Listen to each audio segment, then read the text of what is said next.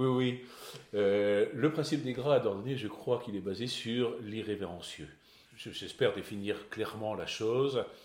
Enfin, c'est l'idée même du, carnaval. Hein. C'est euh, voilà, c'est se pied de nez à la mort. Euh, c'est c'est l'irrévérence, c'est se moquer de tout, se moquer de soi. Enfin, c'est vraiment ça.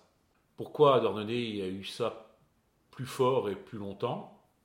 Sans doute le côté maritime, sans doute le rapport à, à la mer, sans doute le fait que je ne dis pas que le métier de paysan n'est pas dangereux, mais euh, le métier de marin, quand même, à chaque fois qu'ils partaient en mer, euh, ils avaient, euh, c'était pas évident qu'ils reviennent. Donc, une fois par an, eh ben, ce jour-là, ils faisaient une fête et ils faisaient vraiment ce pied de nez à la mort, en, en, tout, parce que quand ils repartaient en mer, ils n'étaient pas sûrs de revenir.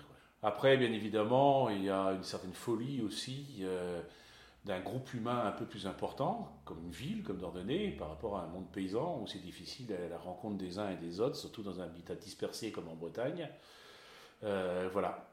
Ici, il y a quand même beaucoup de relations humaines. Les gens sont entassés les uns sur les autres. Hein. C'était la plus grosse euh, concentration d'Europe. Hein. Euh, oui, oui, en 1920, quand il y a 24 000 habitants, 74 000 hectares, c'est plus dense que Naples. Hein. Ce qui crée plein de choses, ce qui crée d'ailleurs, quand on parlait de la manière de parler de Dordogne, euh, une capacité à, avoir des mots qui ne correspondent pas du tout à la situation si on ne connaît pas leur destinée. Je vais prendre un mot, euh, quelqu'un qui meurt, on dit il a ridé son parapluie. Euh, celui-là a ridé son parapluie. Il faut vraiment que tout le monde soit au courant de ça pour que ça paraisse tout à fait normal. Quoi. Donc là, on voit bien la capacité des gens à vivre les uns avec les autres et être capable de se créer sa propre langue, quoi, son propre langage pour réussir à s'exprimer. Et ça vient d'où cette expression Il a ridé son parapluie? Né aux enquêtes, on ne sait pas.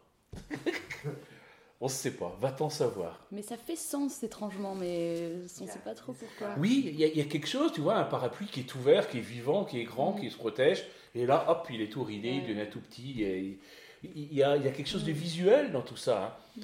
Euh, quelqu'un qui, perd la boule, euh, qui euh, voilà, cette personne-là est partie avec les bonbons. Alors il, semblerait que une personne qui, qui, qui, était atteinte de maladie dégénérescence cognitive, pour bien dire les choses, était allé dans un magasin où il y avait des bonbons, où il avait pris un sachet de bonbons, était parti en courant, mais c'était cassé la gueule, les bonbons étaient tombés sur la route, et à partir de ce moment-là, il a dit, oh, bah, là, il est parti avec des bonbons. Mais ce qui est extraordinaire, que si ça c'est vrai, c'est comment une population entière fait euh, pour dire. Et alors, c'est cette capacité à dédramatiser aussi une situation. Parce que souvent, on a retenu du parler d'ordonniste ce côté humoristique très fort, parce que les gens rient beaucoup à travers plein d'histoires comme ça. Mais sur des histoires tragiques, quand même, il y a plein d'histoires de morts où les gens rient énormément sur des histoires de morts. Ça aussi, c'est quand même ça, ça m'interroge aussi. Je, pense qu'il y a. Moi, j'ai vécu ça, mais euh, je ne m'y connais pas assez. Mais quand je suis allé au Québec, j'ai trouvé que les gens s'amusaient beaucoup avec leur langue aussi, avec leur accent.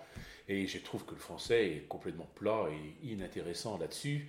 Et que je trouve que mon parler d'oraliste est beaucoup plus intéressant et beaucoup plus riche, beaucoup plus joyeux, beaucoup plus intéressant en interactivité avec les autres que uniquement quand je parle français. Hmm. C'est extrêmement sexy. Moi, je vais peut-être partir avec les bonbons. avec les bonbons, ça. Celle-ci est partie avec les bonbons. oui, oui, oui, c'est mignon, hein Ouais, ouais, partie avec les bonbons. C'est très doux en plus. C'est moins dur que la maladie d'Alzheimer, enfin des mots durs quand, quand, quand, on a été confronté à ça. c'est Et là, c'est beaucoup. Et il y, a quelque chose de doux qui arrive quand on le dit et quand les gens nous entendent aussi. Et on l'entend encore pas mal à Dordogne, ça. J'étais à la poissonnerie euh, chez Douaré, pour citer carrément euh, l'endroit où j'étais, sur le port, ça fait très peu de temps, un mois, quelque chose comme ça. On était trois dans la poissonnerie, plus euh, les deux serveurs, les deux employés. Et il y avait un couple devant moi qui j'ai compris assez rapidement qu'il n'avait pas franchement l'air d'être du coin, donc il prenait un peu tout, tout ça, une espèce de plateau de fruits de mer, et puis voilà. Et au moment où ils arrivent aux moules, ils disent Ah, je me prendrai des moules, et elles sont comment les moules? Et le gars qui est là, qui dit Ah, il y a de la boîte, il y a de la boîte là-dedans, et tout ça. Alors, bien évidemment, on voit bien que, que le mot n'est pas du tout français, mais je vois que lui, il ne se rend pas compte que le mot n'est pas français. Et alors, deux personnes, ah, elles se regardent, qu'est-ce qu'il nous raconte Et donc, il repose la question, oui, mais euh, elles sont charnues. Bah, le gars qui dit, mais oui, je viens de vous dire qu'il y a de la boîte dedans. Donc la boîte, effectivement, c'est charnu, hein, c'est exactement ça, quoi. Et je trouve ça délicieux, quoi. Est-ce que vous pensez que vous avez des chances d'être le Den Paulik de cette année ou pas? Je rêve un jour d'être Den Paulik, mais il faut... Alors, je lance le message à la population qui m'écoute dans la radio. Un jour, j'aimerais être Den Paulik. Bon, non, je sais pas. Non, je pense que c'est pas moi. Mais je me demande peut-être si c'est pas quelqu'un que vous allez rencontrer. Mais comme je sais pas. Sincèrement, je ne sais pas. Mais il y a des indices, donc on essaye de voir. Ah bah oui, le Den Paulik le, pauvre vieil homme, quoi. Alors c'est toujours, euh, c'est, la symbolisation dans toute l'histoire du carnaval. Hein. Le carnaval est très très ancien. Je ne vais pas vous faire un cours magistral sur le carnaval, euh, mais euh, c'est, aussi vieux que, que, l'humain existe, non? Je pense, puisque c'est quand les gens vivaient au contact de la nature et s'étaient rendus assez rapidement compte du changement de saison et du renouveau de la vie. Et le carnaval, c'est aussi le dieu cerf, hein, le dieu Kernunos qu'on retrouve dans la mythologie celte, par exemple, avec les bois du cerf qui, tombent et qui renaît chaque année, et le serpent, qu'on retrouve aussi bien évidemment dans toutes ces récupérations chrétiennes, euh, et qui est euh, euh, ce sexe qui rentre dans la terre et qui, qui, qui, en fait, qui le fait vivre. Hein.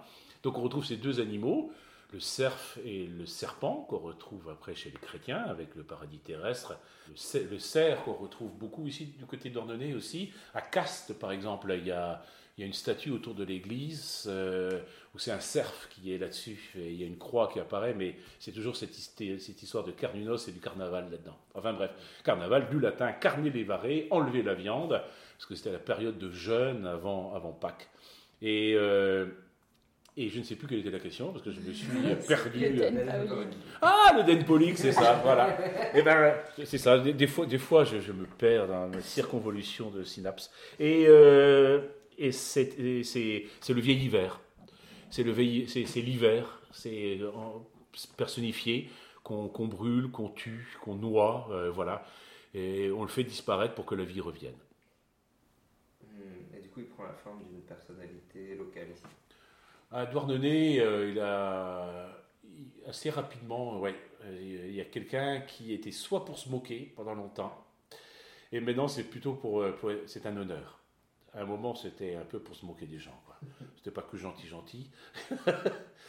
il est, et, on, et, on, le brûle à la fin du. Il a été noyé à un moment aussi. On se jetait à l'eau. Euh, il, a, ça, a été arrêté, alors ma mémoire me fait pots, me fait des faux, je ne sais plus si c'était suite à un naufrage et que les gens ont trouvé trop dur qu'on continue à le, à le jeter à l'eau et ça faisait penser à ce naufrage. Moi j'ai eu d'autres versions aussi, c'est qu'on le jetait à l'eau et certaines personnes légèrement éméchées, ayant consommé des boissons euh, un peu alcoolisées, sautaient à l'eau euh, pour aller le secourir et, c'était devenu très dangereux, voire même il y a eu une noyade. Bref, et euh, vous, vous savez en quoi vous allez vous déguiser cette année pour les gras? Oui. Vous n'allez pas le dire? Non. Je m'en doutais. Mais ça vaut le coup de poser la question.